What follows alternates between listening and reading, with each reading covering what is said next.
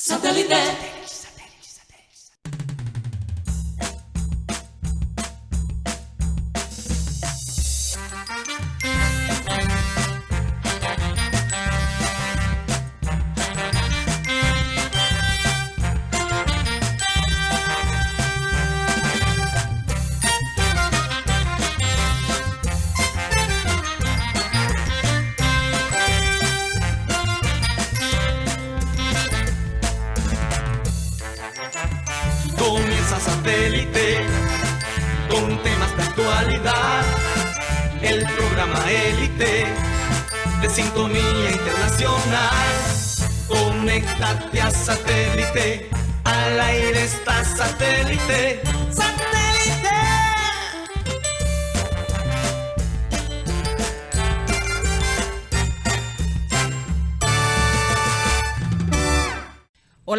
Bienvenidos a programa Satélite. Muchas gracias por estar con nosotros el día de hoy. Queremos recordarles a nuestros queridos oyentes que estamos transmitiendo a través de nuestro canal de YouTube, programa Satélite, y a través de las distintas plataformas digitales. Hoy le damos la bienvenida a Mateo Gueidos, está con nosotros acá. Mateo, ¿cómo te sientes? Bueno, después hablamos de del día de ayer. Pero vamos a comenzar nuestro programa de una manera positiva, con la frente muy en alto. Eh, ¿Por dónde nos pueden ver y escuchar? Mateo, bienvenido de vuelta a casa. Gracias, Karina. Bueno, sí, contento de finalmente estar aquí en el estudio con ustedes. Les recuerdo a todos los oyentes que nos pueden escuchar a través de la aplicación de radio digital TuneIn, donde estamos como Radio Caribe Sano. Y el programa se sube todas las tardes por Spotify, eh, como programa satélite. Si nos buscas en la aplicación donde muchos ya escuchan su música y sus podcasts, ahí nos pueden ver y escuchar porque Spotify también tiene podcast de video. Entonces escúchanos, agréganos a tu rutina diaria. Eso es lo bueno de Spotify. Tienes tus listas de reproducción, de, de música, pero también tienes programas como satélite y ahí está. En la misma aplicación donde está la voz de Carlos Vive, cantando su nueva canción controversial. Es Mondar, énfasis en la R. Eh, bueno, en esa misma aplicación está también la voz de Guti. Así es. Bueno, Mateo, muchas gracias. Vamos a saludar a toda la gente de producción, Benji Bula, Tox Camargo, Raymond Hernández, acá en la mesa, Mateo Gueidos, ya lo escucharon. Benjamín Gutiérrez, Juan Carlos Rocha y quien les habla, Karina González. Sea- sean todos bienvenidos. Vamos a iniciar nuestro programa con la frase acostumbrada y esta dice así. Actúa siempre con acierto. Esto tranquilizará a algunas personas y asombrará al resto. Hmm. Bueno, señores, el partido de ayer, eh, yo me quedé un poco preocupada cuando primero vi los cambios que de, la alineación que hizo Arturo Reyes, que no fue muy fiel, ¿no? A lo que había estado manejando en días anteriores. Y la, la velocidad con que comenzó el equipo. Los vi corriendo demasiado en el primer tiempo. Y yo les había preguntado a mis, a mis compañeros acá si ellos pensaban que Arturo Reyes iba a ser más ofensivo o más defensivo. Y recuerdo que Rocha dijo, no, tiene que ser ofensivo.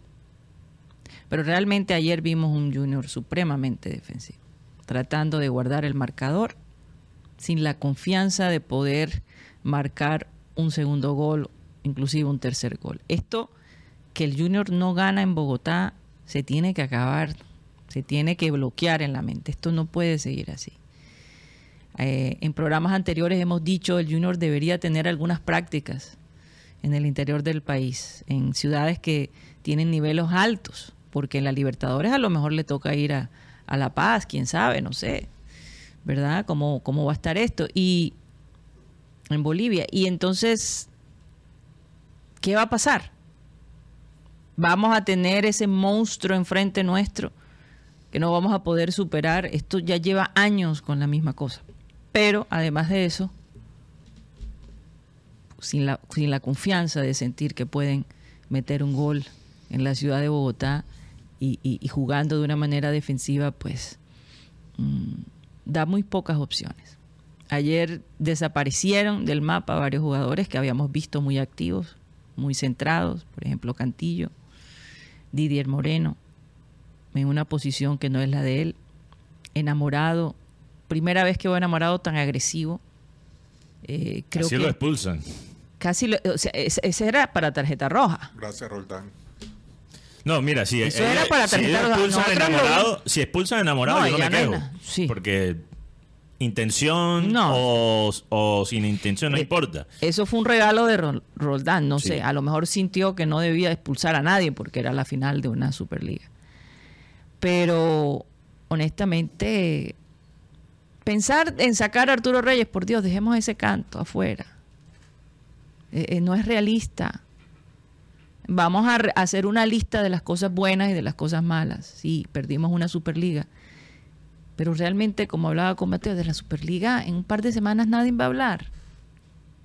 Lo que el Juno se tiene que concentrar es en la Libertadores y ganar nuevamente la liga.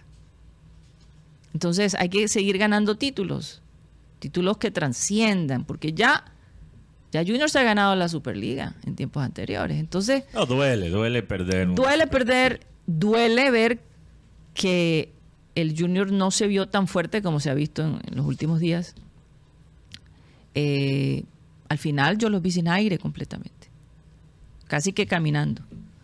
Entonces, eh, fuerte eh, este bloqueo mental que hay y físico de jugar en la ciudad de Bogotá. Y ya ahí tenemos un, un callo básicamente en el pie. Porque es que hay que ganar en Bogotá, de alguna manera. Hay que ganar en estos lugares donde, óyeme, algunos equipos han tenido que tener oxígeno antes. ¿por qué no usan la misma estrategia que usó este el, cuál fue el equipo que eh, creo que fue Argentina, ¿no? En La Paz. en La Paz, que tenía a los jugadores con oxígeno para. Antes, sí. Sí, como para recuperarlos. ¿Y cómo le fue a Argentina en ese partido? Creo que ganaron. Entonces, hay que buscar soluciones eh, a esto de, jugar en las alturas. Eh, y, no, y no quedarnos ahí parqueados, que es que en Bogotá no ganamos. Eso no puede seguir.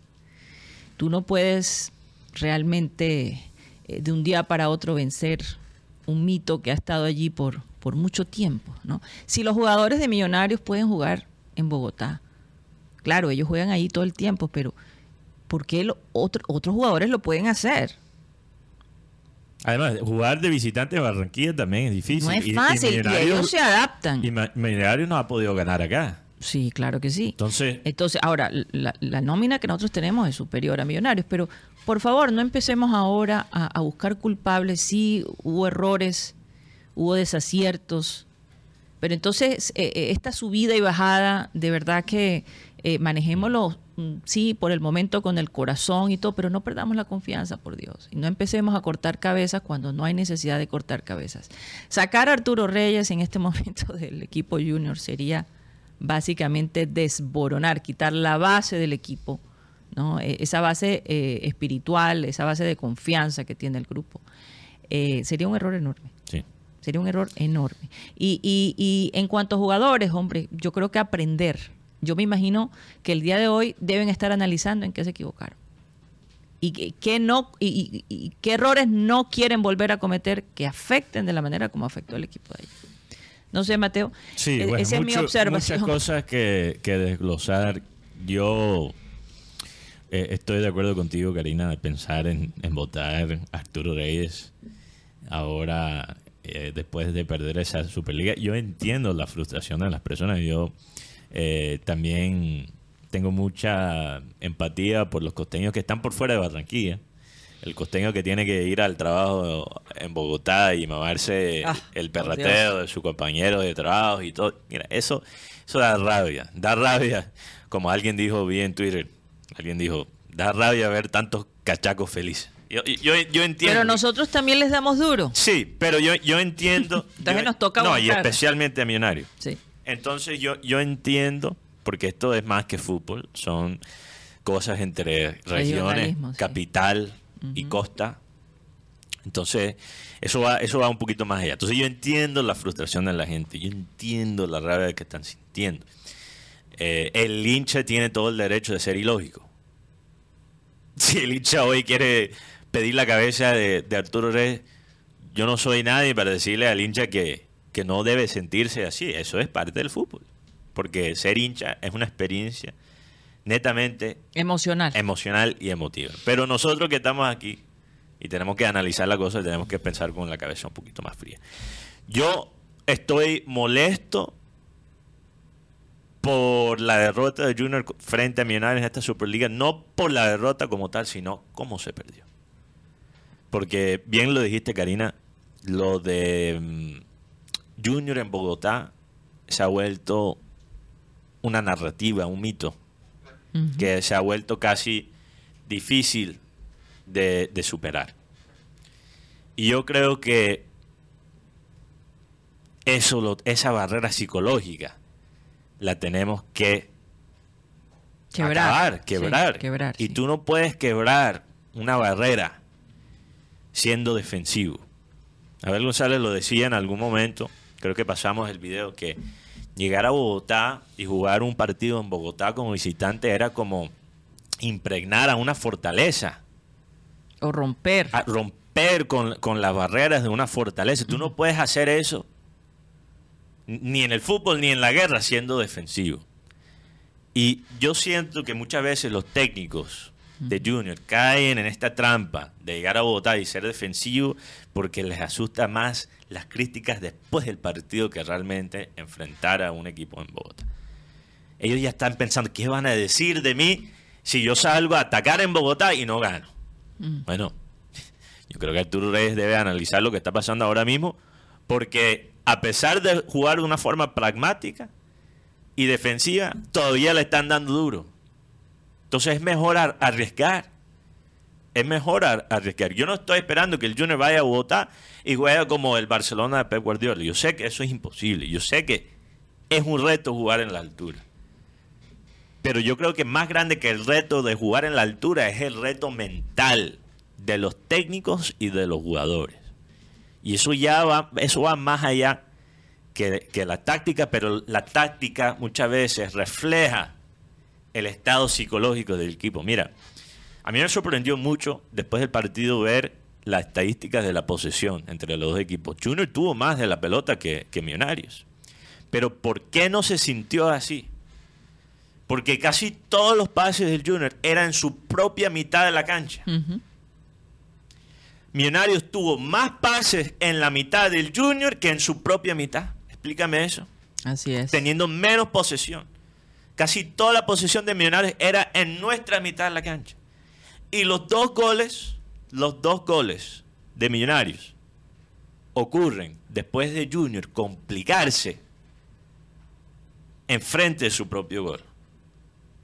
Con pasecitos de nada. Entonces, ha- hay un, hay un, hay un paradigma, paradigma Sí, mental, sí. Un bloqueo. un bloqueo en que muchos caen, es que no, tenemos que jugar defensivo y no arriesgar para proteger el marcador. Mira, en el fútbol no hay nada más riesgoso que no arriesgar. Sí. No hay nada más riesgoso. Entonces eso es algo, es un paso mental. Si yo bloqueo el gol, defiendo, puedo proteger el marcador. No, tú estás dando la oportunidad al, al equipo contrario de aprovecharse de tus errores si tú no generas nada en ataque. Imagínate. Ese cambio a un medio campo de tres jugadores, ¿para qué sirvió? ¿Para qué sirvió? Nos vimos más frágil defensivamente. Hombre Martínez, un desastre. Chará, que lo han criticado mucho por las redes, creo que jugó un partido, o sea, relativamente bien, teniendo en cuenta que él estaba solo por el esquema táctico, estaba aislado. Y con todo eso tuvo la oportunidad más clara del partido. Entonces, hay que analizar estas cosas no para mocharle la cabeza a Arturo Reyes, no para ya quitarle el prestigio a estos jugadores que se ganaron con el título del semestre pasado, Por pero favor. para que el equipo mejore. Yo prefiero que esto ocurra ahora en la Superliga que un partido clave en la Liga este año o en la Copa Libertadores. De acuerdo, de acuerdo. Juan Carlos Rocha, ¿qué se escucha alrededor de, de la directiva y en, en el ambiente en general? Lo que pasa es que eh, hay directivos que de pronto eh, se mastican pero no se tragan al técnico. eh, y está ahí por el logro que se consiguió el año pasado de haber sido campeón. Hmm. Están muy preocupados porque la manera como jugó, la manera del planteamiento, la manera que el equipo se quedó sin fondo físico en, en Bogotá y la exigencia que, que se va a venir porque todos le están apuntando al campeonato de la Copa Libertadores, al campeonato internacional, cómo va a responder el equipo junior. Hay una preocupación, eh, sí, hay una preocupación, porque no quiero pensar si el equipo no consigue un resultado positivo el próximo fin de semana en Tunja, lo que pueda pasar, cualquier cosa puede pasar. Eh, además, se trajeron jugadores para que eh, no estuviese el, el- el mismo el mismo máximo dirigente lo, manifestó en el lanzamiento del Junior que trajo estos jugadores para no para no, estar sufriendo para no pasar por esas angustias de, que, no haya recambio eh, y no entiende por qué el profesor Arturo Reyes se demoró tanto en, en los cambios. Y además, cómo dejó a su goleador, ojo, que esto es opinión de, de los directivos, contado me han, por cómo va a dejar al, al goleador de, de- su equipo en el banco de suplente. No, eh, porque todos escuchamos en la rueda de prensa que Arturo manifestó que lo había dejado en el banco de suplentes a Carlos Vaca por el tema de que ya llevaba muchos minutos acumulados, eh, porque lo había utilizado frente a Bucaramanga y frente a Millonarios, entonces quería darle descanso. Entonces, si era tan prioritario este partido, no lo hubiese utilizado frente a Bucaramanga. Sí, porque lo usó contra Bucaramanga. Es correcto. Eh, en fin, eh, son temas que están ahí a- al aire. Sí, que es el primer partido, pero el tema aquí es que la afición, ¿cómo enamoras tú a la afición? Sea, apenas no, no han cumplido con la meta de, los abonos, que cual se requiere por lo menos para que ayude a pagar algo de, de esta nómina, porque es una nómina bastante costosa, por, no solamente por los jugadores que se trajeron, sino por los jugadores que tuvieron que mantener de la nómina campeona. Y lo que sí le llama bastante la atención eh, a los directivos es la preparación física del junior. Que por qué el equipo se quedó sin fondo.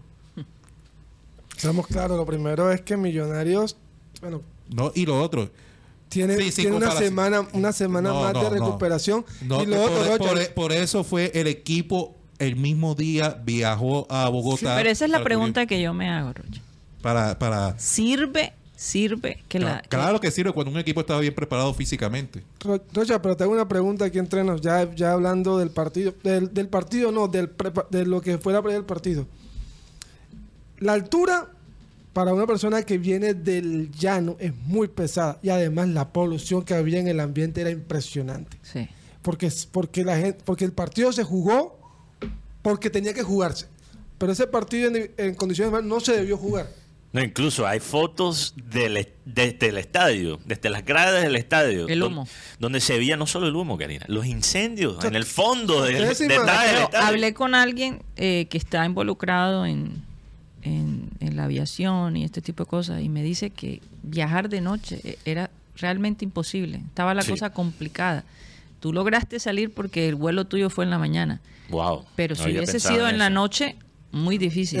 Yo llegué a Bogotá porque allí tenía la conexión a, a Barranquilla, ¿Y ni cómo- idea de lo que estaba pasando. ni idea de lo que estaba pasando en Bogotá. lo cierto, pero los vuelos en las noches está complicado la cosa. Lo cierto es que en el tema del técnico y eh, una frase que decía el campeón de Carperea, decía, el técnico no se puede equivocar en dos cosas, en el armado del 11 y en las variantes. Tú no puedes poner como primer cambio a Vladimir Hernández por encima no, eso fue una de David. Caicedo y encima del señor Cariago Fue González. una brutalidad. Lo otro, en el tema de, la línea de tres, lo que hablaba Mateo, la línea de tres es buena si tiene los jugadores indicados para hacer esto. Pero, de- pero vimos a Didier Moreno de extremo por derecha, cuando Didier es un quitabalón y ponla. Sí. Y Homer Martínez se ha vuelto un híbrido, o sea, no se sabe si es defensa, si es, si es volante. Lo cierto es que Junior ahí pierde y en el, go- y en el primer gol, yo mirando la jugada digo, ¿por qué Cantillo demora tanto con el balón? Porque sus compañeros no se mueven. Mira, lo de Homer Martínez, Karina, a mí no me gusta crucificar a, a un jugador por un partido. Entonces quiero que, los oyentes sepan que lo de Homer Martínez, pienso yo, ya viene de hace rato atrás. Pero Homer Martínez, si uno analiza, sí, es capaz de momentos de, de genialidad, es capaz de, de tener unos momentos muy brillantes en el, en el campo. A veces te ponen un pase donde uno piensa cómo se inventó ese pase, como en el gol contra Bucaramanga. O sea, el hombre no es que no tenga talento, pero Homer Martínez tiene 26 años y todavía comete errores de canterano. ¿Hasta cuándo vamos a tratar a Homer Martínez de esta forma tan delicada con guantes? Porque ya yo creo que es evidente para mí desde el año pasado que Homer Martínez no tiene el nivel para ser titular en el Junior. O ni siquiera en un club grande. Porque una cosa es hacerlo contra el Bucaramanga. Pero Homer Martínez muchas veces en los partidos importantes nos queda debiendo. Nos queda corto. Nos, que, le queda corto.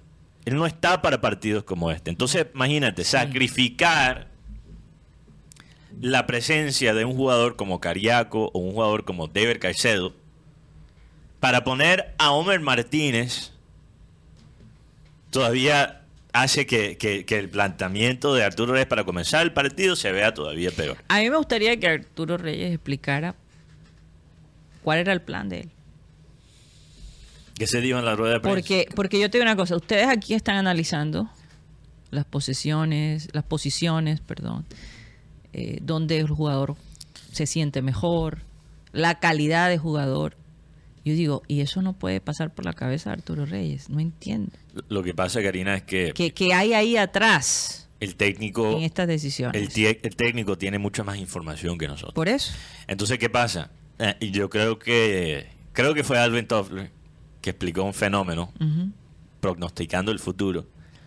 Eh, y él está hablando en cuanto a la tecnología, pero yo creo que esto aplica a los técnicos de fútbol. Él decía que la gente del futuro, y si esto te suena parecido, no es casualidad, porque es, es el momento en que estamos viviendo ahora mismo, pero él decía, la gente del futuro tendrá más información y será más bruta.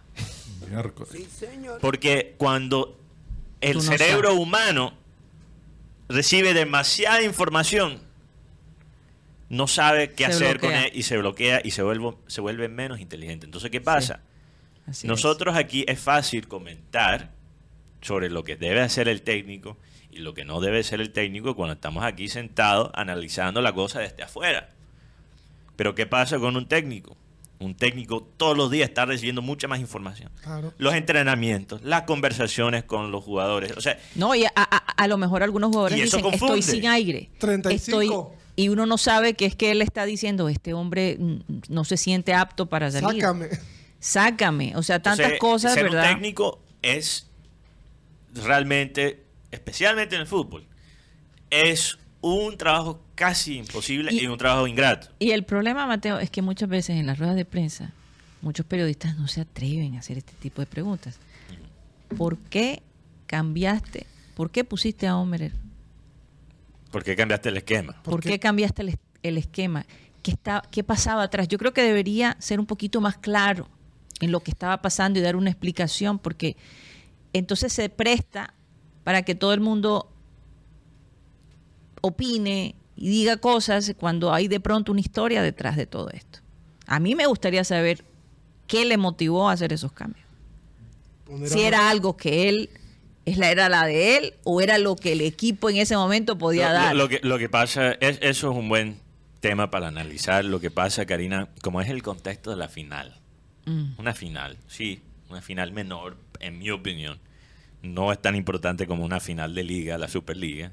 Prácticamente, casi, yo lo veo casi como una copa de pretemporada, honestamente. Yo no, yo no perdí sueño anoche por Junior perder No, la Superliga. Yo sé, yo sé que hay muchos que piensan distinto y eso es válido, pero No. Así pienso yo. Con todo y eso, Karina, siendo una final, yo creo que el equipo, o sea, esto no es un tema del equipo, esto es un tema del técnico. Y lo que pasa es que el técnico, y no solo Arturo Reyes, esto es algo que yo creo que le pasa a muchos técnicos, para protegerse a él mismo o a ella misma, tienen que salir con una alineación, una táctica que les deja a ellos dormir la noche anterior. Y eso es lo que digo cuando digo que lo más riesgoso es no arriesgar. Y por eso los técnicos, los técnicos que tienen éxito en el nivel más alto, son los técnicos que entienden dos cosas. Entienden que ellos no son los protagonistas del escenario. Que sí, ellos van a recibir todas las críticas, pero en la cancha no son, las, no son los protagonistas son los jugadores. Entonces tienen que poner a los jugadores en la mejor posición para tener éxito. Y dos, son técnicos que están dispuestos a arriesgarlo todo. Y Arturo Reyes, si va a tener éxito este año, tiene que demostrar esas dos cosas, que entiende los jugadores que tiene a su disposición y que sepa cómo usarlos y que él está dispuesto a arriesgarlo todo. Yo me pregunto. Y, y anoche demostró que él estaba asustado, para no decir otra Mateo, pero yo, yo me pregunto, ¿será que Arturo Reyes, y esto de pronto tú me lo puedes contestar, Juan Carlos Rocha, cuando toma estas decisiones, habla con cada jugador y le pregunta, ¿cómo te sientes en esta posición? ¿O el jugador siempre va a decir lo que tú digas? Depende del jugador. Depende del jugador, depende del jugador, porque no todos los jugadores se pueden tratar igual. Pero aquí el tema es que Karina con, es que cada cual tiene su metodología de trabajo, cada cual piensa o cree que, que su manera de trabajar es la adecuada. Eh, porque ahora estaba aquí analizando por qué al Junior le fue también el año pasado, fue de pronto por la preparación que tuvo, por la concentración que tuvo, que en una semana estuvieron encerrados, en una semana estuvieron eh, practicando a doble turno, en una semana estuvieron sin celulares, sin distracciones. Pero no bajo el mando de Arturo Reyes. Pero no bajo el mando de Arturo Reyes. Porque así fue también cuando el equipo se dio campeón en el año 2011, que, que la pretemporada la dirigió el profesor Pinto, eh, que dejó el equipo bien preparado. Eh, lo que tienen preocupado a los directivos eh, es el tema de la preparación. Muchos están eh, bastante molestos y... Pero yo no entiendo por qué van a estar... Porque están por el tema de la inversión que han, que han hecho porque no es la manera. Oye, pero eso, es como, eso es como, oye, el manejo a, Arturo eh, perdóname. Ha, tenido con, el grupo. Yo solamente estoy informando. No, lo que sí, pero Juan, pero yo te digo una cosa. De verdad ellos esperan que todo dé resultado de un día para otro. Es decir, ellos como hombres de negocio saben que cuando tú inviertes, tú tienes que esperar un momento. O sea, porque, decir, no pueden pretender que los resultados se den inmediato. Yo creo que hay que partir de la base de lo que pasó el año pasado, de cómo se ganó la liga, ¿verdad? Pero ya decir que, que, que, están preocupados, hombre, entonces si están preocupados por la parte física, inviertan en la parte física en nuevos preparadores físicos. No es un secreto cómo hacer Quejarse y no invertir. No, no, lo que pasa es que aquí la culpa la tiene el cuerpo técnico, porque el cuerpo técnico es el que trae y el que dispone de, su preparador físico. Pero Rocha, una pregunta. La manera que está entrenando Arturo Reyes es distinta a cómo ha entrenado las primeras dos vueltas. No. No.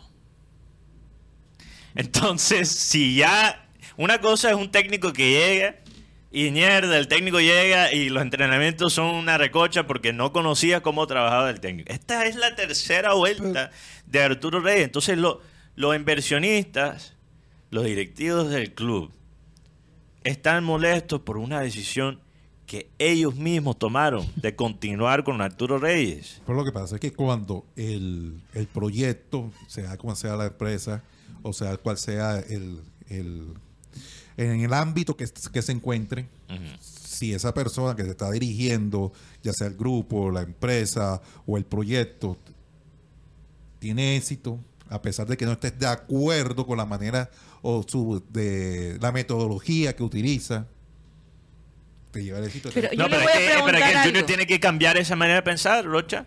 No, porque los resultados... asignan a, a, cierta persona a a ciertos grupos económicos y a esa persona le va bien. a que Los, los resultados. le fue bien con el resultado porque al final fue el número uno en Colombia. Mira, los, campeón. los resultados, Rocha, a compañero. que- a pesar que el máximo dirigente, que fue una estrella celestial.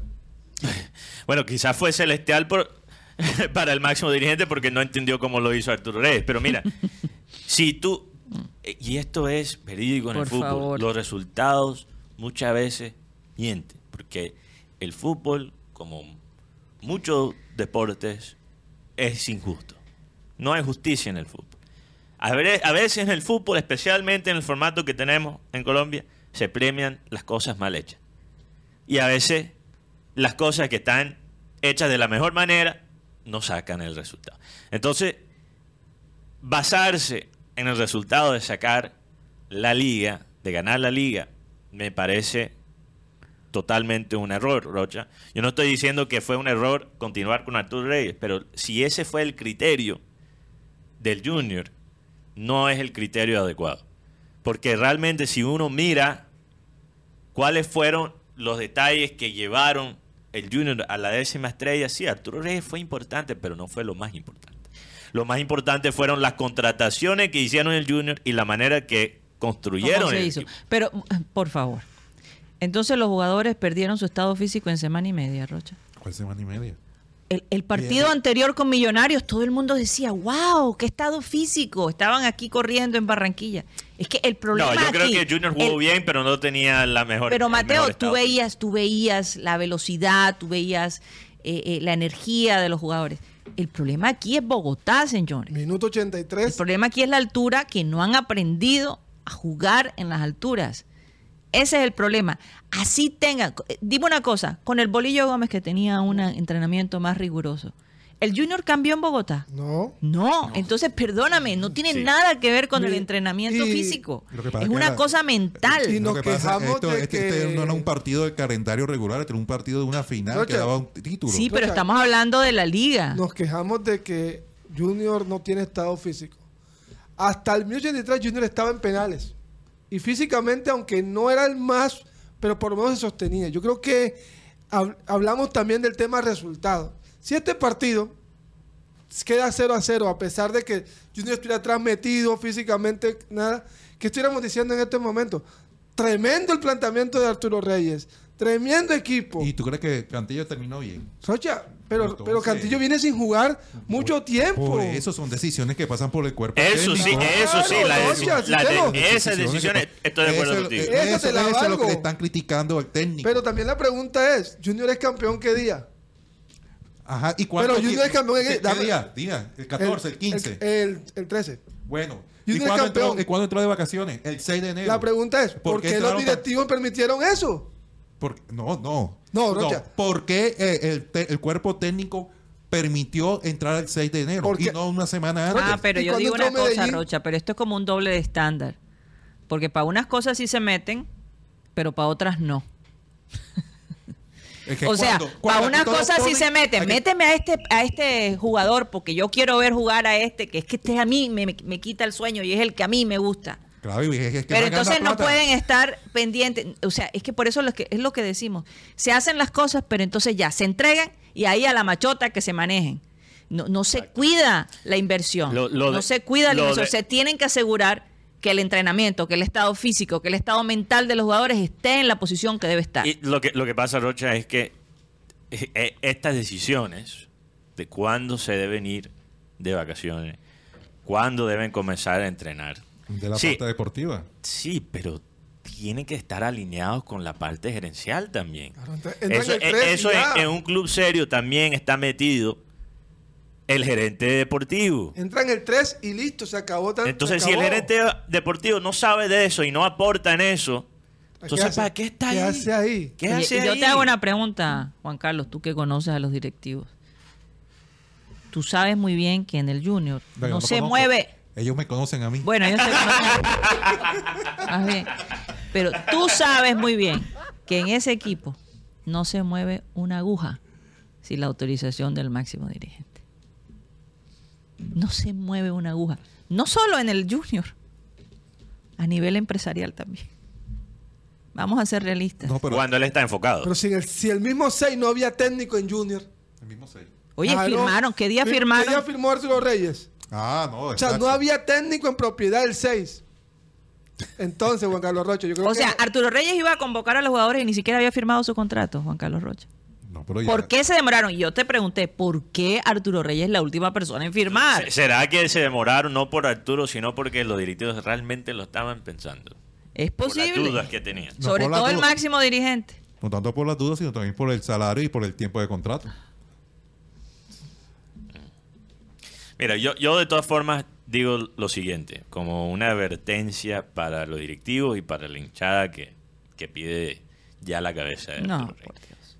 Si votan mañana a Arturo Reyes, ¿a quién traen? A Grau. No, Grau no está en el Junior. No, Grau Grau. está pasando vacaciones ahora. Pero la, la- la otra pregunta, la otra pregunta que yo me hago, que yo me hago hoy, nosotros como Por ahí lo vi cantando en Facebook. nosotros como periodistas está- somos la voz de los que no tienen voz. Pero yo siento que a veces, No, y también somos, eh, también nos dedicamos los pocos informar y averiguar qué Claro, en realidad qué es lo que está, totalmente, qué es lo que está Roger. pasando. Sí, sí, No te la solamente- valgo. No especular. pero lo que pasa es que yo, hay, una de las cosas que a mí me molesta de, de algunas personas, porque no son todos, es el veneno que botan al escribir. Como si quisieran que todo le fuera mal a Junior para decir, yo tuve la razón. Sí. Y eso no ayuda. Porque Yo te voy a Hay decir. gente yo- aquí que, que cele- hay periodistas aquí que creo que celebran cuando pierden el claro, Porque Tiene tienen de qué hablar, Mateo. Tienen de qué hablar. Porque son personas que solo saben hablar de un solo tema. Pero la realidad es que tenemos que cerrar un poquito y no envenenarnos con la gente del interior que va a tratar de eh, hundirnos y, y- y sabotearnos y de todo. Hombre, yo creo, honestamente, Claro. a pesar de que perdimos la liga la super. o la Superliga, hay, hay todavía mucho que, que- que- que seguir luchando y que seguir No, apoyando. los medios nacionales van a fomentar esta Ah, rabia que tiene la hinchada porque ellos quieren. eh, Hombre, vamos a hacernos los, los- los leones sordos. Vamos a, a hacernos los leones sordos. No nos vamos a contagiar de ese veneno. mira, mira, lo de lo, Tulio Gómez. ¿Quién, quién es ¿Tú ese? sabes quién gana ¿Quién es ese? anoche? ¿Quién ganó anoche? Tulio, el presidente de América, porque... El dueño. el dueño, porque él piensa, joda, gracias a Dios que el Junior perdió, porque... Y ahí ESPN no va a hablar tanto de América. Ahora es Junior. Oye, el pero yo escuché. Pero el tema debería todavía ser el América. ¿Por qué no se escandaliza a nivel nacional con el América como lo hacen con el Junior? Y es que- y- Yo escuché a los, a los Lo que lo que de, hizo América este de año. Win pues. Sport. Yo los escuché diciendo, wow, tremendo planteamiento, los jugadores del Junior. Al principio, el primer... Sí, Ustedes no lo oyeron. A ellos les encanta ver un Junior defensivo y pragmático. Sí. Le encanta con ver. Y después empezaron que a tiene. echarse para atrás. ¿Ah? Con la nómina que tiene, obvio. Ahora, ahora, Rocha. No, No, no, no, tremenda en el nómina tema- y el Junior se va a echar En atrás. el, tema de las, en el tema de las expulsiones, porque sí debieron haber expulsiones, el caso de enamorados fue para expulsión. Total. Gracias, pero Roldán. también la patada que le mete el señor. Leonardo Castro en la cara a Mele Ah. también, También. era expulsión. Por lo menos fue consistente. Y lo otro, eh, que Le la, perdonó uno y le perdonó la de, al otro. la de Germain Peña no era amarilla. La de Olivera no era amarilla. ¿Qué pasa? Cuando tu, juga- tu, tu zona central está condicionada con amarilla, te cambian todos los planes. Y no es excusa, eh, es lo que estamos viendo. Germain Peña no tiene un buen nivel. Y eso quiere... porque Necesitamos a Rafa Pérez lo más Olivera ha pronto mejorado muchísimo, pero Germain ha bajado. Necesitamos No sé a Rafa qué. Pérez lo más pronto posible. Rocha, ¿para cuándo? Ahí hay que, ahí hay que analizar. O sea, hay muchas cosas mm, y es por eso que siempre lo vamos a decir. La parte psicológica, lo importante que es tener de la mano una persona que maneje la parte psicológica y que ayude eh, a adaptar también a los nuevos integrantes, eh, no solo mentalmente, pero en el juego. No, y eso no es para criticar al psicólogo. No, no. Ve- No, pero es que se necesita yo- más que yo un en, la, psicólogo. en la presentación del equipo, creo que vi que solo hay un psicólogo. O sea, pi- piensen, si eso fuese un psicólogo normal, ¿te imaginas un psicólogo con cuántos, cuántos jugadores hay? 31. 31. 31. Ay, Dios mío. Se un vuelve psicólogo. loco. No. Se vuelve loco. Más No, loco y yo- queda yo el psicólogo quisiera- que el jugador. Mateo, vamos a averiguar cuántos psicólogos tienen los grandes equipos. Eso es un buen dato. Hay que hacer Los equipos, por ejemplo, de Brasil, si- si- investigación. Sí, qué tipo de técnicas utilizan. Sí. El equipo de Argentina, los equipos en Argentina, o sea, eh, Sí. ¿cómo, Los cómo uruguayos. los grandes, los uruguayos, cómo los grandes, bueno, Es que yo te digo una cosa, yo, yo- ayer yo, vi- yo veía el partido y yo decía, este es el Junior que nos vendieron, que iba a atacar a todos lados. Y aún así, con todo lo malo que tuvo Junior, tuvo opciones claras. Sí, sí. Mira, el, el programa de hoy, Las opciones claras. la de Chará, Sí, Chará, sí, la más clara del partido fue la de Chará. Ay, ¿cómo quedó el partido? Exacto. Es que Sí. si él mete ese gol hoy, la conversación Oh, sería oh, completamente. O el saque de, de Mele en ahora, el lado, lo que pasa es que Millonarios tiene tremendo arquero. que está a punto de... Que por cierto, sí, no se va a quedar mucho. se va- no, se va a quedar. Se va a quedar. pero, no- Ayer- pero no va a Gamero mucho. puso en. Ayer, lo- ayer, no, sea, no, ayer pero- el, el- el dueño, el presidente, el directivo. No ¿Por sé, qué? eh, ¿Para dónde se iba a ir? Para, eh, para Argentina. No quiere Eh, estudiantes eh, de La Plata. Dijeron que no, que se queda. Se queda. Y también salió el humo de que iba a llegar. David Ospina. A A, Millonarios. Sí, pero no, eso no. El humo. No, eso- se nota que el se- representante de David Opina está hablando con cualquier periodista que el pueda. humo, el humo. Nacional, El, millonario. el humo que está por allá en. Arabia, ¿no? No, él está sin equipo ahora mismo. No, Ah, está en el ¿verdad? Al-Nazar. Está en el en el Pero él sí quiere ir. Si se quiere ir, Sí, pero no el es, pero tiene el equipo, pero Mateo. imagínate, ¿cómo se va a querer ir? O sea, lo que se gana ya en, Mira, en tú- la se Se recuperación. ganan Mira, 1.500 tú sa- tú no millones de pesos mensuales. Todos los, y, y esto es porque Guti y yo tuvimos un poquito de este debate. Cuando, rato, cuando Ronaldo, hace rato, el año pasado, cuando Ronaldo se fue para Arabia Saudita y cuando Messi se fue para la MLS. ¿Cuál de las dos ligas tenía más proyección a largo plazo? Mira que muchas de las estrellas que se fueron para Arabia Saudita y para el Medio Oriente ya se están regresando. Jordan Henderson, Se fue. que se fue del Es una Liverpool. cuestión cultural que armó, también, Mateo. Me perdonen la expresión, pero Jordan Henderson en el Liverpool armó el peo Para irse. para irse. Y porque hace- no quería estar en la banca. Se fue. ¿Qué hizo? Aceptó que le pagaran su sueldazo de una forma diferida. Se cansó de jugar en estadios que solo tenían 200, 300 personas. Y se fue para el Ajax, que bueno, o sea, cayó bien. Pero ¿qué pasa? A lo mejor no va a haber un solo centavo de su contrato en Arabia Saudita. O sea, fue y prácticamente jugó gratis. Al gratín, Ok. ¿Por qué? como se dice. Porque él aceptó los sueldos diferidos O sea, al año. al año. Chao. Lo Qué que, brutalidad. lo que creer es que- eso. lo Puede que- creer. Qué brutalidad. Imagínate, terminó pagando por unas vacaciones allá Ah, en- bueno, en, el pero- Medio Oriente. Y lo, lo cierto es Y que muchos de los jugadores de las estrellas que se fueron, quieren volver. ahora se quieren. Sí, ir. claro, eso, eso- y, eso, y eso hace. Es que es una cuestión cultural. Hasta el mismo Ronaldo. Hay especulaciones que hasta el mismo Ronaldo se quiere. Ya está aburrido. No abur- Sí, yo creo que- Y muchos dicen, lo que pasa es que la diferencia es cultural. Sí, son muy fuertes. Totalmente. Y muchos dicen, hablan de la incomodidad de las esposas. Total. Imagínate, Total. claro. Por ejemplo, ya Ron. Georgina, que están... ¿quién- Estamos, no, estamos que tienen otra, otro tipo de cultura. Ahora otro se tipo de tiene que tapar y toda la Pero cosa. lo que pasa es que cuando uno va allá como turista, te permiten pelar una... Sí, pero cuando, ya, pero cuando ya eres residente, ahí las cosas Ay, cambian. cambia. sa- ¿Sabes qué? A mí me, me ha impactado mucho el tema de Estados Que- Unidos y- perdón, Mateo, perdón. y, Arabia. Dígame eso que dijiste. No, yo no sé. La amarilla, yo no sé. Ah, ¿qué fue lo que dijo Mateo? No, no sé, no escuché escuché. bien. Señores, Se me fue el audio. ¿Me escuché? Se me fue el audio. No hay que Oye, regresar. oye, pero habla- habla- a- Dios algo que sí me algo que sí me dejó muy intranquilo de esta de este tema de, Colo- de la Superliga colombiana es cómo cómo sí le dan a unos equipos y a otros equipos no le dan. Cuando Junior ganó la Superliga dijeron la copita. Ahora que Millonarios gana una, Es dicen, la no, super". la Superliga, el supercampeón. Por favor, ¿cómo se miden los mismos estándares? No, y Y Junior ganó dos, Yo ayer. de seguida. señores. yo ayer, yo ayer me sorprendí ah, por la celebración de millonarios, hubo lágrimas. Es que no entendí por qué.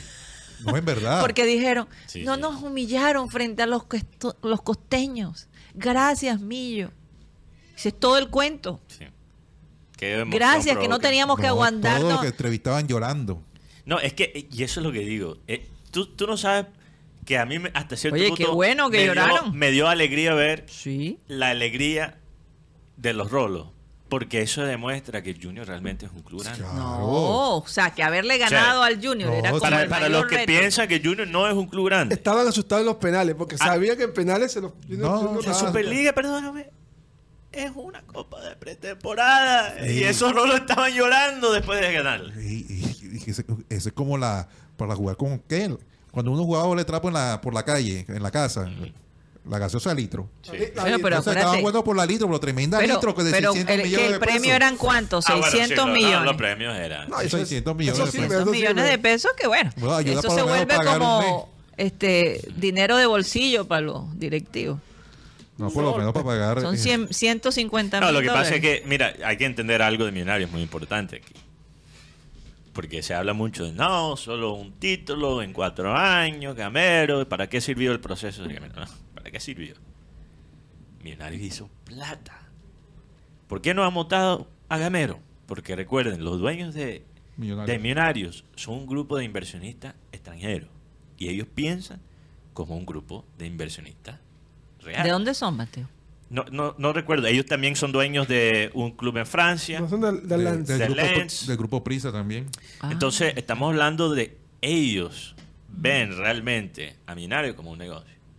Y Millonarios ha conseguido ahora una liga y una superliga en cuatro años, que no es mucho, pero todos los años Millonarios gana plata por los jugadores que venden. Ujú. Y gastan Que- muy poco en los después se fichajes. devuelven, pero no, No, importa. después- no importa, no además- importa. además no ha vendido. Además, con Gamero, los presta. con Gamero Millonarios ha ganado todo lo que hay- lo que se disputa aquí en Colombia. La Liga, la Copa y ahora la Superliga. Y ahora, Y con- ahora la plata que ellos van a recibir por los derechos de televisión de la Copa Libertadores, tendiendo Todo. con una nómina más, más pequeña que un equipo como el Junior. O sea, los dueños del Millonario. Están ganando plata. Para ellos, el, pro- el proceso de Gamero ha sido todo un éxito porque han- le han ganado al proceso. Pero Mateo, ¿quién plata. tiene la culpa de que el Junior no haya ganado?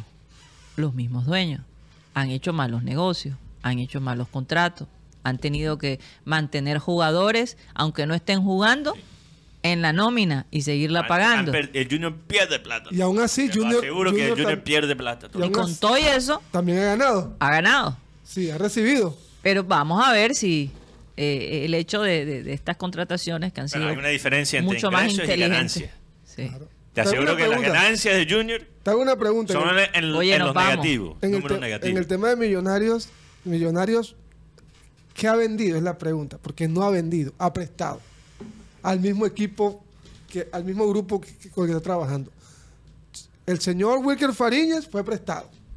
El señor este Cortés, fue prestado. Daniel Ruiz fue prestado y fue devuelto a los tres meses. Medio chicre. O sea, sí ha ganado dinero por, por, lo- por los diferentes certámenes donde ha estado, pero también ha le ha tocado bajarse del bus. Bus, bus, bus. Otra cosita que también es importante para los jugadores del Junior. Tienen que tener los pies sobre la tierra. Tienen que tener los pies sobre la tierra. Eh, que no Se vayan acabó a la sentirse. Sí, se Sí, acabó la lluvia Se con nieve. acabó vayan la a fiesta, sentirse ya no más lluvia con invencibles. nieve. Sí. esto es- Eh, es que, es que Ahora- Eh, eh, hay que hay que aterrizar, hay que eh, yo creo que eso también es como como una cachetadita como despierten, ¿no? Eh, no. No. la tienen toda. Eh, Esa lluvia con nieve, ahora se han dado cuenta, yo creo que los jugadores del Junior. Porque hay que recordar, hay varios de estos jugadores que el único semestre que tienen Junior No, fue yo- el semestre donde quedaron campeones. Entonces, esa lluvia con nieve fácilmente se puede convertir de un día para el otro En una en avalancha. lluvia, en lluvia con estiércol. una avalancha de críticas. Lo cierto Los es que que aquí se- lo, lo que mandan en el grupo tienen que ver qué es lo que hacen. Ya está bueno de esos 20 minuticos de fútbol, de, de esas sesiones cortas, porque si no aquí los descabezados van a ser otros. Desde hace rato. Vamos a un corte comercial y ya regresamos.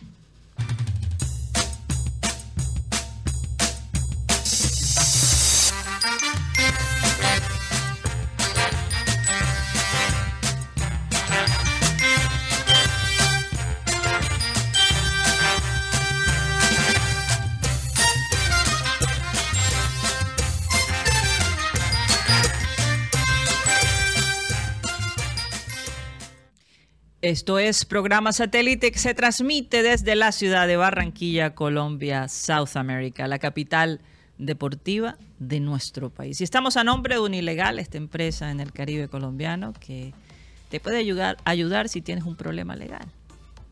No sabes cómo normalizar tus predios, eh, tienes problemas en tu trabajo, quieres comprar una empresa o comprar un auto, en fin, problemas con tu pareja y decidieron divorciarse, Unilegal te puede asistir. El costo de la llamada, 35 mil.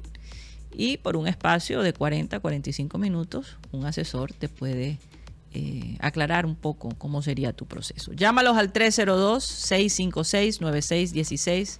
302-656-9616. Un ilegal. Y estamos a nombre de We Travel, Mateo. Sí, Karina, We Travel, esta agencia de viajes que se encuentra en la ciudad de Barranquilla. We Travel viaja contigo, te da toda la información necesaria para, para tu viaje. Te asesoran dónde quedarse, qué hacer, cuáles actividades, cuáles eh, requisitos necesitas para la visa. Todo eso está eh, dentro de lo que ofrece Will Travel en su servicio. Pueden llamar a Will Travel al número 304-434-8961 o chatear con ellos a través de WhatsApp. Pueden también visitar a We Travel en persona en la carrera 52, número 82307, edificio de Servín, piso 2, local número 13, o pueden visitar el sitio web wetravelcolombia.com. Para los que nos están escuchando ahora mismo en vivo o los que nos escuchan en el futuro, saludos a los oyentes del futuro, pueden escanear ahora mismo el código QR WeTravel para hablar de una con un asesor de WeTravel. Saludos a nuestros amigos allá en la oficina de WeTravel. Sí. Tenemos cosas aquí que se están cocinando para este año con, con WeTravel. Vamos a ver en qué momento los podemos anunciar. Así es. Bueno, eh, oye, estaba viendo una lista antes de saludar a los oyentes que no los vamos a poder saludar en vivo. Sí. No quisimos decirlo al principio del programa. pero tuvimos que grabar el programa. eh, no estamos en vivo, señores, pero vamos a tratar de saludar a, a la gente que siempre está bastante activa allí. Algunos se va a quedar algún- ofendidos, Sí, seguramente. sí, si no los mencionamos es porque no estamos en vivo, señores. Oigan, eh, me sorprendió ver la lista mm, de las ciudades eh, donde más, vamos a decir, tumban a los turistas en Colombia. Mm. Y por lo menos esta, esta sección en Antioquia que se llama Guatapé se llevó el, el El número premio uno. número uno. En Y curiosamente Cartagena de último. Sí. Sí. Es un cartagenero, ¿no? Ah, ok. Algo pasó aquí con... La lista es un cartagenero. abajo. Para el Sí. que llegó La tarde. lista le hizo un cartagenero. Sí, porque ¿qué? Será. ¿cuántos? ¿10? Eh, dijeron 11. 11. 11 personas. 11 tumbes. en 11 Cartagena. tumbes en Cartagena. Imagínate. En el año. No creo, eso me. Por eso digo, hecho, hecho por cartagenero la lista. Este, y eso es lo que iba a preguntar, fue la encuesta Ahora, hecha por recuerda que Guatapé últimamente se ha vuelto un sitio donde todo el mundo quiere ir. Sobre todo los que les gusta espantar, ya sabes qué. obviar. Eh, les encanta ir a Guatapé y tomarse fotos con, En con el Peñol. en- en- atrás y toda la cosa. Parece que algo pasó con ese peñol. Ese peñol se le cayó un pedacito. Sí, se le quedó, imagínate. Tanta gente. Pero me, con- me contaba alguien de ese peñol Ajá. Que a- allá arriba hay tiendas Ajá. y las personas cuando piden una ciudad allá abajo tienen que bajar esa, esas 750 escalones. Yo quedo como que, wow, qué mejor ejercicio que ese, porque... Para los que les gusta hacer No, ejercicio y- mañana, sí, tarde y noche. Muchas chicas fit se toman sus fotos allá, Guti. En Guatapé. Contado me dan. Sí, contado te dan. Sí.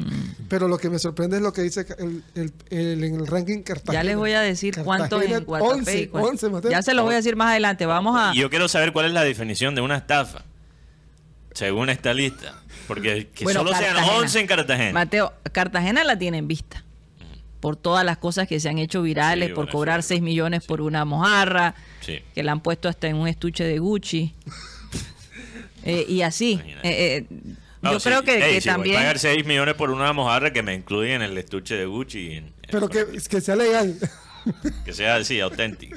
Bueno, vamos a saludar, Rocha, a la gente lo que. mismo de siempre. Tienes ahí un- unos nombres, Rocha, de memoria. No sé. Milton Zambrano. Maynay Díaz, Manday Díaz, Soledad. Rafa Habla, Maelis Charris, que últimamente no está escribiendo, Maelis. No, Maeli está ahí, está pendiente siempre. Ernesto Pinilla. Ernesto Pinilla, ¿Quién Eh, más? Saúl, Areli, Areli Gerazo. Saúl Ortega, Saúl Ortega, eh, Caterina Charris, Henry Torregrosa, Enrique Torregrosa. José Briseño, el nuevo. José Briseño, Sí. que no se está perdiendo el programa, que todos los días aparece. Mm, ¿Quién más? ¿Quién más Eh, podemos?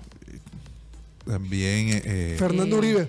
Fernando Uribe, Fernando Eh, Vuelvas, Luisa Carbonó en. Pereira. El que se llama como el expresidente. Álvaro Vélez. Álvaro Vélez Uribe. Álvaro. Vélez Uribe. Sí. Álvaro Vélez Uribe, eh, en fin, eh, Nubia Martínez. Claro. Sí, Rebeca de la Osa. Rebeca de la Osa. Rebeca Fontalvo. Todos los que están ahí todos los días. Un saludo a todos esos tele, radio oyentes, como dicen. Bueno, Jaime Coneo escuchen- también. Coneo. para. Escuchen esto, eh, eh, las ciudades colombianas con más estafas y robos a turistas extranjeros en el 2023, según información de la Policía de Turismo. Mm. Ok, O sea, en Cartagena quizás no se reportan tan- tanto Mm. las tumbas. entre tanto, Mm. eh, esto es más que todo por hurto. Ah, por Hurto a hurto. turistas, sí. Ya. Se registraron 352 casos el año pasado. Y las ciudades más afectadas están Santa Marta con 154. Ok. Eh, Medellín con 112. Ah, pero esto ya es robo. Esto no es estafa, Karina. Esto es robo. esto es robo, esto es robo, perdón. Robo, sí. ya. Eso Ya tiene entendí más yo porque sentido. estafa. Discúlpenme. O sea, el cartanero no te roba, pero sí te estafa. que- Si tú caíste Sí. por tu propia culpa, Sí, pero no sí. te lo van a quitar a las malas. Exacto. Bueno, eh, Bueno. Santa Marta 154 casos, Wow. Medellín La 112, vaina en Santa Marta está. Sucre 18 casos, Tolú 9 casos, Cali 11 y Cartagena 10. Marco Jao. Oye, pero lo interesante es que Barranquilla no sale por ahí. Tolú es el que menos tiene. no. Barranquilla no. sale por ahí que me llama la atención. No, hurto a turistas extranjeros. Turistas extranjeros. No, yo creo que es otra cosa. Yo creo que aquí en Barranquilla, se- si hay muchos hurtos, son con, Con la lo misma mismo. gente de acá. Y, y Santa Marta es el que lleva la bandera. Al contrario, Guatapé solo dos hurtos. Ah, ok. Sí. Entonces era todo lo contrario. Sí, era todo lo Bueno, contrario, Por eso no hay sé. que revisar la lista bien antes de, Así de es. tirar. Está. Pero menos mal que ya la corregí, porque si no, entonces me crucifican. Te- Nos escriben Bueno, de mala información. No, yo quería- llámanos de sí, Guatapé. imagínate, no van a Guatapé. Guatapé, así. dos ciudadanos franceses los, los, los atracaron. Oye, eh, Ay, Dios. yo quería tocar aquí un tema porque ya se nos- tenemos que terminar un poquito temprano, entonces quería tocar este tema rápidamente porque es algo que he notado muchas veces eh, y los oyentes que han estado con nosotros ya eh, sintonizando el programa saben que yo he tocado este tema antes. Pero aquí quería mostrar unos ejemplos concretos de cómo se cubre Luis Díaz en los medios nacionales de Colombia, comparando con, con otro jugador en particular, con quien Lucho Díaz se enfrentó este fin de semana pasado. Yo quería mostrar, bueno, el fin de semana pasado Liverpool le gana 4 a 0 a Bournemouth. En ese partido estuvo otro Lucho, Luis Sinisterra, estaba en el equipo de Bournemouth. Realmente yo vi ese partido. O sea, Sinisterra no jugó mal, pero para mí no hizo mucho para, para resaltarlo. No, o sea, lo sacaron en el minuto 55. No me pareció una figura para el Bournemouth tampoco. O sea, digamos que la derrota 4 a 0 no era culpa de Luis Sinisterra, pero tampoco fue la figura de Bournemouth. Si no, no creo que lo saquen. Si fuera así, no creo que lo saquen en el minuto 55. Lucho Díaz tampoco jugó un partido excelente, pero hay que tener algo en cuenta. Lucho Díaz estaba jugando en una posición que no es la suya. Estaba jugando por la banda de Salah. Obviamente Salah en ese momento se encontraba con el, equipo de eh, Egipto. Entonces, Lucho le tocó jugar por la banda, respaldado por un lateral que solo tiene creo que 18, 19 años. Bradley. Un canterano que le ha tocado jugar porque se lesionó Trent Alexander Arnold. Entonces ese contexto es importante. Fuera de posición Lucho y respaldado por un pelado, que es bueno, pero es un pelado. Entonces obviamente Lucho no iba a brillar tanto en su partido número 50. Entonces miremos Ujú. primero el artículo de producción, si me ponen ahí para la gente que no está viendo. El titular sobre Luis Díaz en el partido contra Bournemouth. El titular lee así, se lee así. En su partido 50 por Premier, Luis Díaz no brilló en el triunfo de Liverpool frente a, a Bournemouth.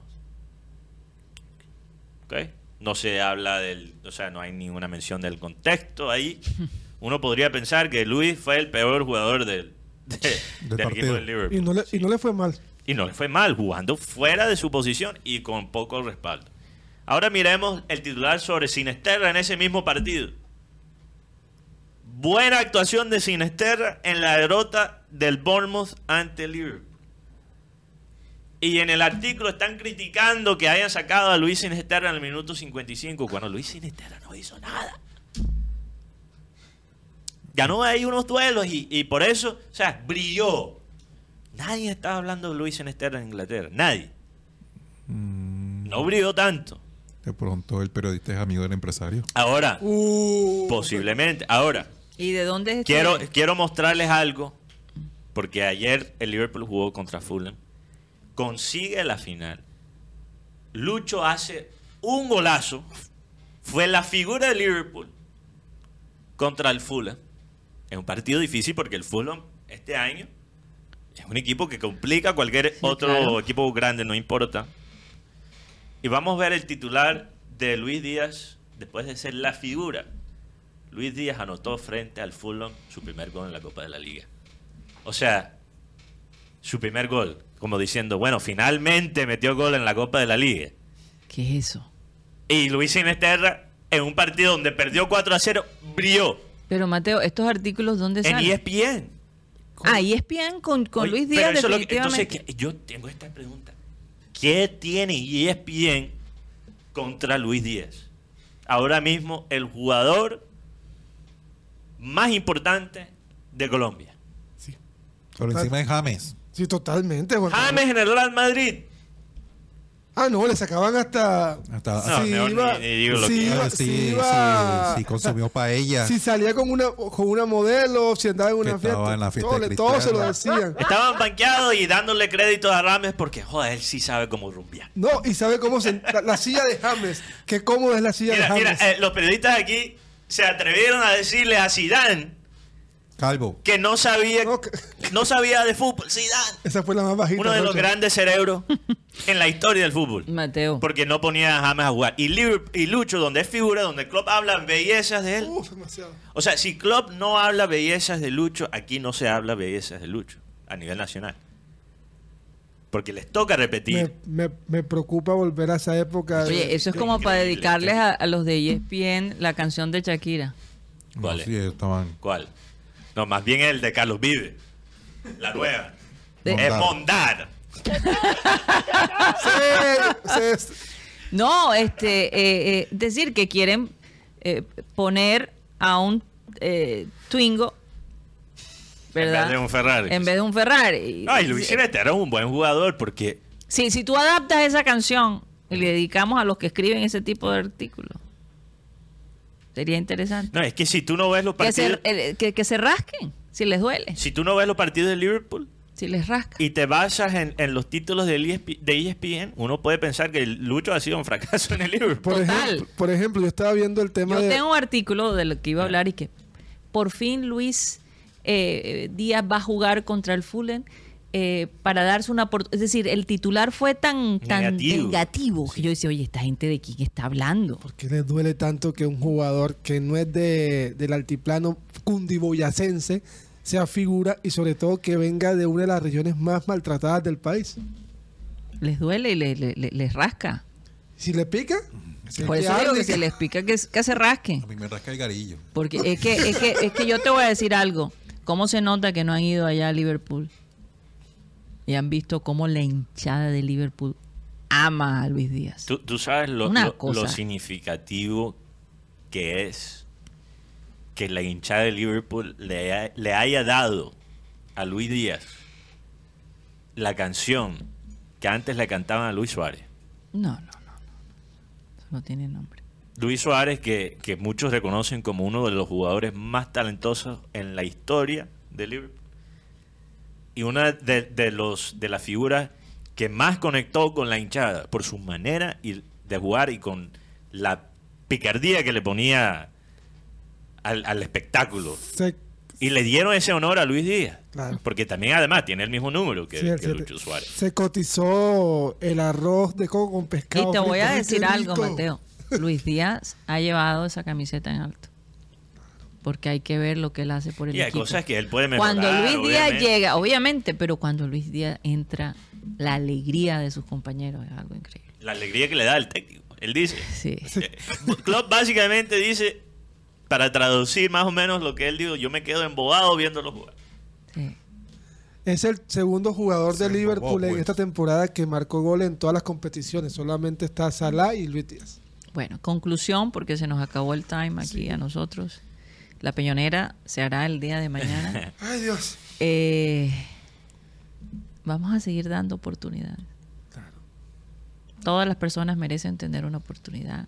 Acordémonos, hagamos una lista de las cosas buenas y de las cosas malas. ¿Qué significó haber perdido esta Superliga? ¿Realmente va a trascender en nosotros como hinchas, como periodistas, ellos como jugadores y como técnicos? Bueno, sí, se sacó lo que hay que sacar, lo que se aprendió y adelante. Vamos a dar un voto de confianza a- a- al técnico Arturo Reyes que ganó una liga para todos ustedes y para el equipo y para los eh, dueños del equipo. Esa es misma persona que pudo reinventarse y llevar el equipo a ganar de la nada, yo creo que también lo puede hacer más adelante. Así que vamos a darle un voto de fe. Yo decidí dárselo. En seis meses nos vemos. Yo decidí dárselo, inclusive reconocí su cambio eh, drástico en esta tercera vuelta, como yo le llamo. Eh, y las cosas buenas hay que destacarlas, las cosas malas hay que criticarlas, pero con un granito de, arena o de sal. Vamos a seguir apoyando a Arturo Reyes y dejémonos de estar pensando en cambiar. Hay que seguir el proceso. Muchas gracias a mis compañeros acá y a la gente de producción. Como siempre vamos a pedirle a nuestro amado Abel González Chávez que qué diría él de todo esto. Por favor, Abel, despide el programa. Vamos con el versículo para despedir. Es un salmo. Mi carne y mi corazón desfallece, mas la roca de mi corazón y mi porción es Dios para siempre. Es, mi porción es Dios porque es para siempre. Ese Así no es. falla, no se va. Así es. Siempre está ahí. Siempre. Señoras y señores, se nos acabó.